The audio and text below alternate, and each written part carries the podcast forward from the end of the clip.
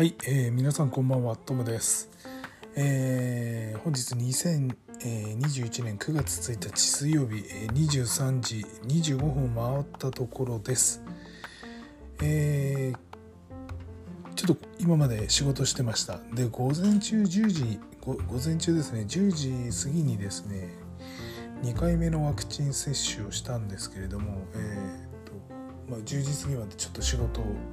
してたんです。が忙しくてですね。えっ、と今ですね体調に変化があるかっていうとあります。えっ、と打った直後に左の手と足がしびれてこれあの1回目の時も出たんですけどまた出まして。で1時間ぐらいしたら今度右手の方もちょっとしびれが来てなんだろうって感じですなんか冷たいようなしびれてるようなそれが、うん、そういう症状が出てます。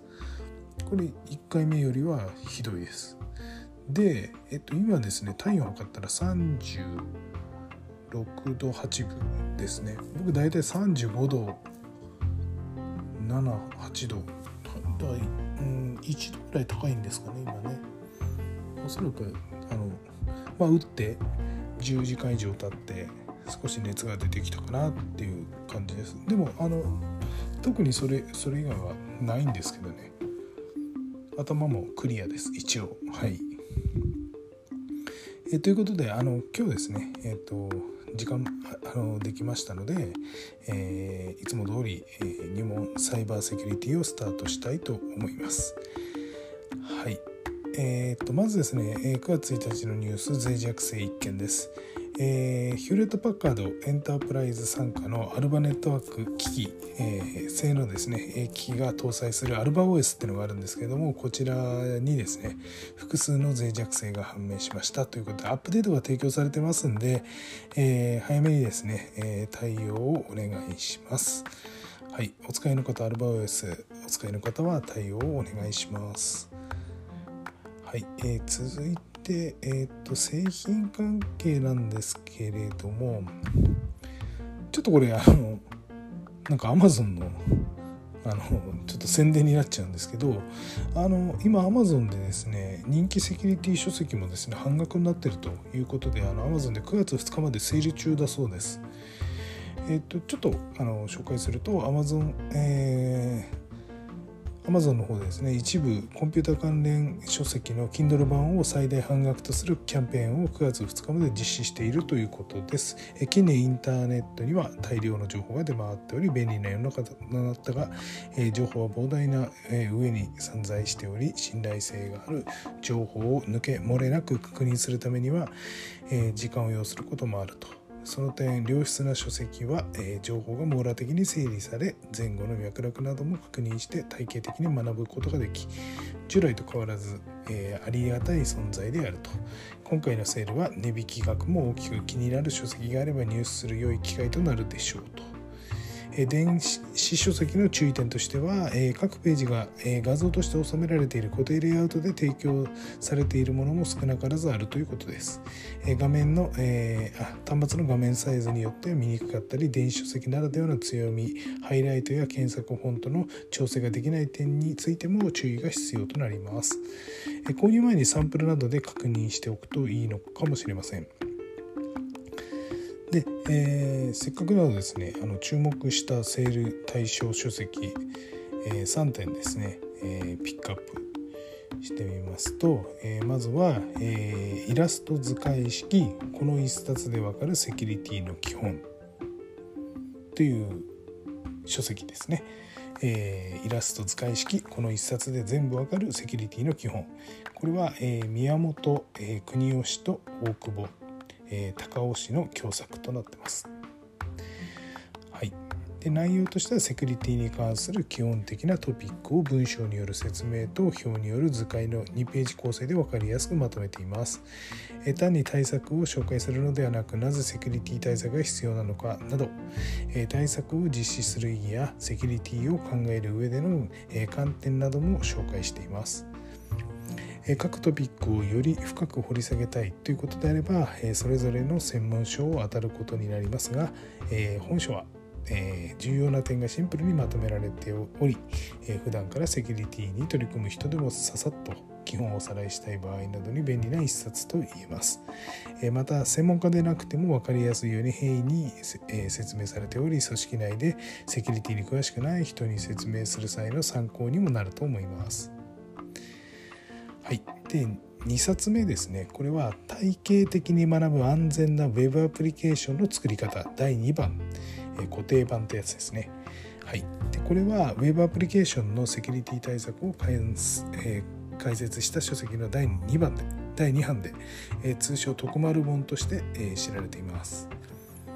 えー、ウェブ分野のセキュリティ専門家として著名な徳丸博氏が、えー、執筆し、え、同分野のえー、情報が網羅されていますが失敗にあたっては同分野や、えー、脆弱性解析の分野で活躍する複数の専門家が、えー、査読を行っており査読者の提案によりコンテンツの充実化が図られた点などは非常に興味深いものです。今回のセールに関して注意すべき点はセール対象が固定版のみであるということです。同書には検索やハイライト機能が利用できるリフロー版も用意されていますがこれ別商品となっています。残念ながら政府の対象外です。ちなみにセール対象外のリフロー版ですが、9月1日の時点でほぼ半額にあたるポイント還元が設定されています。なお、第1版も引き続き販売されています。えー、購入時には第何番であるかしっかり確認してください。はい、で3冊目です。これは結城宏氏の、えー、著者著作、えー、暗号技術入門入門第3版秘密の国のアリスです。これ僕も持ってます。はい。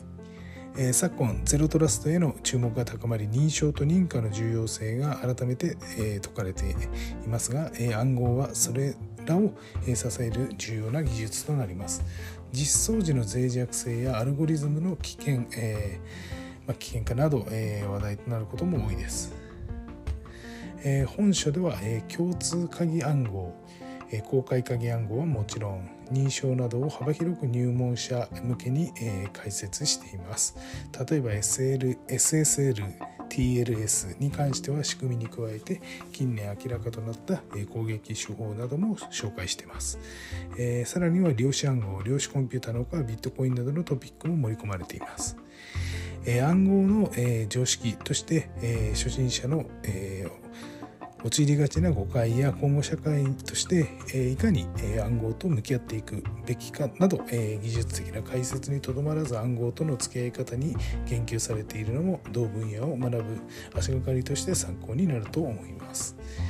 以上、え駆け足で3冊を紹介しました。えー、他にもですね複数のセキュリティ書籍や IT 関連書籍がセールで提供されています、えー、気になった書籍がないか覗いてみてはいかがでしょうかえ、なおですね各書籍へのリンク、えー、あ各書籍のですね、えー、ちょっと探し、あの探すの大変だと思うんで、えちょっとね、あの3冊うまいこと、あのえー、と載せておくようにしますので、えご覧になっていただければと思います。はい、ではあのセキュリティ書籍は以上です。えっと、もう一件あの製品関係ありましてこれ NTT ドコモからの、えー、ニュースなんですけど、えっと、5G や LTE に適用できるフィルタリングサービスを提供するということでこれあの NTT ドコモはですねカテゴリーや、えー、URL ごとアクセス制御に対応する法人向けのフィルタリングサービスビジネスアクセスマネージャーを9月1日より提供開始しますということですね。はい。まあ、ビジネス向けですね。で、金額は、えっ、と、これ月額ビジネス向け？ビジネス向けなんですね。あ、法人向けですね。すみません。で、このサービスの利用料金は月額、えー、税込み330円ということになってます。はい。ご興味のある方は、えー、NTT のホームページをご覧ください。はい。えっと、それとですね、政府業界動向の方ですけれども、あの、JSSEC って分かりますかね？えー、と聞いたことないかもしれないですけど日本スマートフォンセキュリティ協会っていうのがあります。JSSEC ですね。JSSEC ですね。こちらオンラインセミナーを実施するということで、えー、こちらの協会ではですね、えー、最新の Android のプライバシー機能などを解説する、えー、のオンラインセミナーが行われます、え、変わるスマートフォンの個人情報保護とセキュアコーディング。えー、というのを10月5日に開催するということです、えー、このセミナーにはですね同協会の技術部会が中心となって開催するということになってます、えー、っとですね、内容としては、まあ、先ほど申し上げた通りなんですけれども、マイクロソフト Teams のを利用したオンライン会社となります。定員は200名ということで、事前登録制で、えー、定員に達した時点で締め切りとなります。えー、参加者は、参加費は無料となっておりますので、えー、ご興味のある方は、えこちらの方、ホームページをご覧ください。はい、ということで、えー、っと、今日ですね、その他のニュース1件ですね、あります。これもちょっとびっくりなニュースです。えー、っと、神戸市のニュースですが、えー、神戸市民生委員が、えー、車両、車盗難被害に遭ったと。え高齢者の台帳も一緒に盗まれてしまったということで、え車両が見つかり、今後詳細を調査するというニュースです。まあ、こういうこともあるんですね。え神戸市は民生委員の、え自動車が、え盗難に遭い車内に置かれていた高齢者の台帳などが被害に遭ったことを明らかにしました9月1日に盗難車が発見されたとの連絡を受けており今後被害状況の確認を行うとしています同市によれば8月19日に民生委員が個人の仕事先で自,、え自家用車を駐車していたところ車両盗難の被害に遭ったものです当日10時ごろ駐車して、え車から離れ20時ごろ駐車場に戻ると車両が見当たらない状況だったということです。被害に遭った自,、えー、自家用車の車内には、えー、同民生委員が担当する高齢者の見回り台帳と見回り台帳調査状況の一覧を入れたカバンが置いたままだったということです。えー、見回り台帳の、えー、見守り台帳ですね、えー、対象者46人や対象者の緊急連絡先35人に関する氏名、住所、電話番号、生年月日などが含まれています。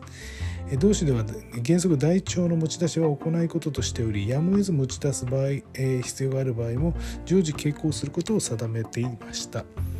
えー、被害の判明を受けて同市や、えー、社会福祉協議会では対象者に対して訪問や電話により、えー、説明と謝罪を実施していましたが、え9月1日に同民生委員から連絡があり警察によって盗難車が発見されカバンなども車内から見つかったという報告が同市に対してあったということです。え車両は警察が保管しており今後書類の紛失状況など詳細について調査を行うとしています。はいということですね。はいえー、っと本日のニュースは以上になります。はいということでなんかやっぱ熱っぽいですね。頭が痛くなってきました。ちょっと今日は早く寝ます。すいません。なんかやっぱり体調がおかしい。副反応が出てますね。うん。頭が痛くなってきました。今。収録してる間に。まずいって感じですね。ちょっと嫌な予感がするので今日はねこれであのちょっと収録の方終わりにしたいと思います。はい、えー、ということで、えー、皆さん、えー、早めにねワクチン打ってちょっとね安心してもらってでもあの今日もニュースでやってましたが新しい変異株も見つかってるんで、まあね、あの早めに2回打って次の3回目をあの待つということになるのかもしれませんがあのまあちょっと言葉悪いんですけどね今若者でワクチン打てなくて本当に心配で心配でしょうがない人もいると思うんですよね。まあ、なるべくねちょっと自分で探して意外にあのうちもあの子供